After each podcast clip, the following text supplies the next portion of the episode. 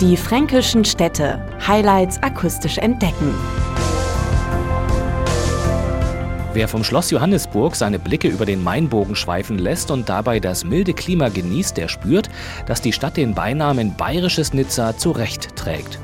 Und damit herzlich willkommen in Aschaffenburg. Ich bin Sven Wuttke und wir entdecken die große kulturelle sowie geschichtliche Vielfalt, die Aschaffenburg zu bieten hat.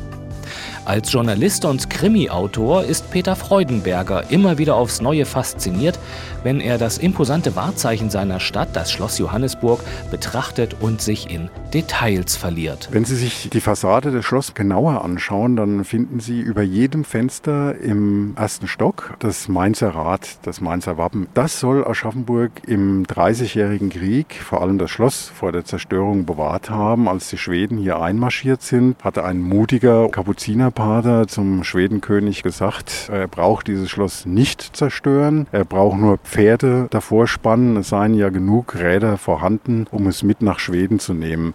Das Stadt- und Stiftsarchiv hat herausgefunden, dass diese Geschichte erfunden ist. Sie ist aber so schön erfunden, dass wir Ascheberger unerschütterlich daran glauben. Gästen empfiehlt Peter Freudenberger natürlich auch einen Besuch im Inneren der gewaltigen roten Sandsteinmauern. Im Schloss finden Sie verschiedene Museen, eine staatliche Gemäldesammlung, ein städtisches Museum, Korkmodellsammlung auch mit südlichen Bauten. Sie haben ein schönes Restaurant drin. Es gibt hier auch noch einen Carillon auf dem Ostturm das zur Mittagszeit spielt. Und es ist auch einmal im Jahr immer ein großes Carillonfest verbunden mit dem Kunsthandwerkermarkt im Schlosshof. Vom Schloss Johannesburg sind es durch den grünen Schlossgarten nur wenige Schritte zum Pompeianum. Der prachtvolle Nachbau einer römischen Villa in traumhafter Lage über dem Main beherbergt römische Kunstwerke und gibt Besuchern Einblick in das Leben einer römischen Familie. Einen ganz anderen liebevollen Charme versprüht die Altstadt von Aschaffenburg. Die verwinkelten Gässchen und pittoreskes Fachwerk laden zum Flanieren ein. Und ganz in der Nähe der Stiftskirche arbeitet die Keramikerin Andrea Müller und betreibt mit ihrem Mann, der Bildhauer ist, die Werkstattgalerie. Man kann auch, wenn man Glück hat, sehen, wie direkt jemand an der Scheibe arbeitet. Man hat die Möglichkeit, über Gespräche mehr zu erfahren, aber man kann auch fertige Produkte sehen, die dann wie in einer Galerie oder in einem Museum in einem schönen Rahmen ausgestellt sind. Das sind Vitrinen mit kleinen Bronzen, das sind Bilder, die an der Wand hängen, manchmal Spielereien, witzige Sachen. Und was ganz besonders ist bei uns, das ist, dass dass beide Ateliers mit einem großen Garten verbunden sind, einem Künstlergarten, in dem Pflanzen und Skulpturen und schöne Sitzecken im Prinzip einladen. Ja, und zwei Künstler live.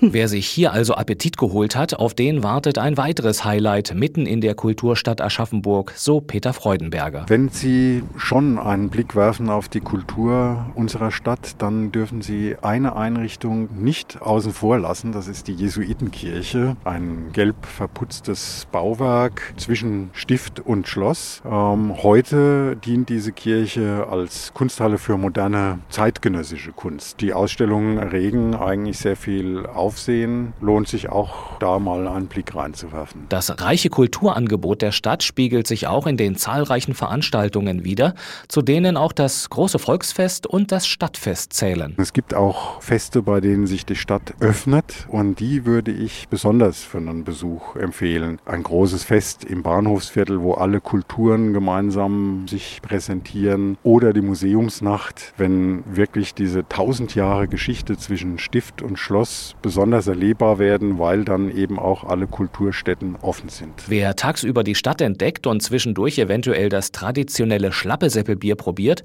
findet am Abend vielleicht den Weg in den Kolossal.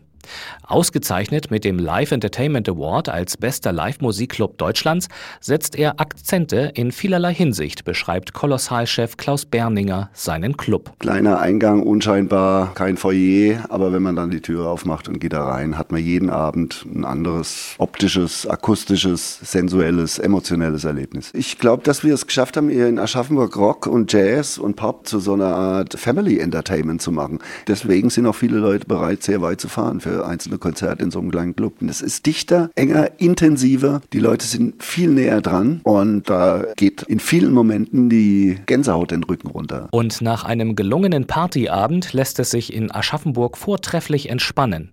Peter Freudenberger schwört auf die Oasen der Natur in seiner Stadt. Ein Geheimtipp für Aschaffenburg sind die Parks. Ich meine jetzt nicht nur den großen Park Schönbusch, den jeder kennt, auch die vielen kleineren Parks, die sich wirklich wie ein grünes Band durch die Stadt ziehen. Das sind wirkliche Orte der Ruhe, immer nur ganz wenige Schritte vom hektischen Alltagsleben entfernt. Aschaffenburg lässt sich auch aktiv per Rad erleben. Der prämierte Mainradweg und auch der deutsche Limesradweg führen am Pompeianum und am Schloss Johannesburg vorbei und queren hier den Main. Und als Pforte zum Spessart bieten sich von Aschaffenburg aus faszinierende Wanderungen und Freizeiterlebnisse in den Wäldern des nahen Naturparks an. Zurück in Aschaffenburg. Hier ist die herzliche Lebensart allgegenwärtig. Besonders intensiv und hautnah können Besucher dieses Lebensgefühl erleben, wenn Peter Freudenberger als Krimi-Autor zu seinen Lesungen einlädt, beispielsweise beim Jazz and Crime Festival an ungewöhnlichen Schauplätzen. Ich habe natürlich mit Stiller und der Gartenzwerg in einem Kleingärtnervereinsheim gelesen im Rahmen dieses Festivals oder beim letzten Mal bei der Polizei für die Leute natürlich noch ein zusätzlicher Antrieb, dass sie hinterher die Haftzellen sich auch mal anschauen können. Mein zweiter Roman spielt in den historischen Gewölben unterhalb der Stadt. Da bietet sich natürlich an, dort dann auch mal eine Lesung zu machen. Für die Leute ein zusätzlicher Anstoß, dahin zu gehen, dass sie was sehen können, was ihnen sonst verborgen bleibt. Spannend, einzigartig, fränkisch. Ein Besuch Aschaffenburgs verspricht also vielfältige Erlebnisse für die ganze Familie. Weitere Informationen finden Sie unter diefränkischenstädte.de und natürlich auch auf aschaffenburg.de. Die fränkischen Städte. Highlights akustisch entdecken. Diese Produktion wurde unterstützt durch den Europäischen Fonds für regionale Entwicklung.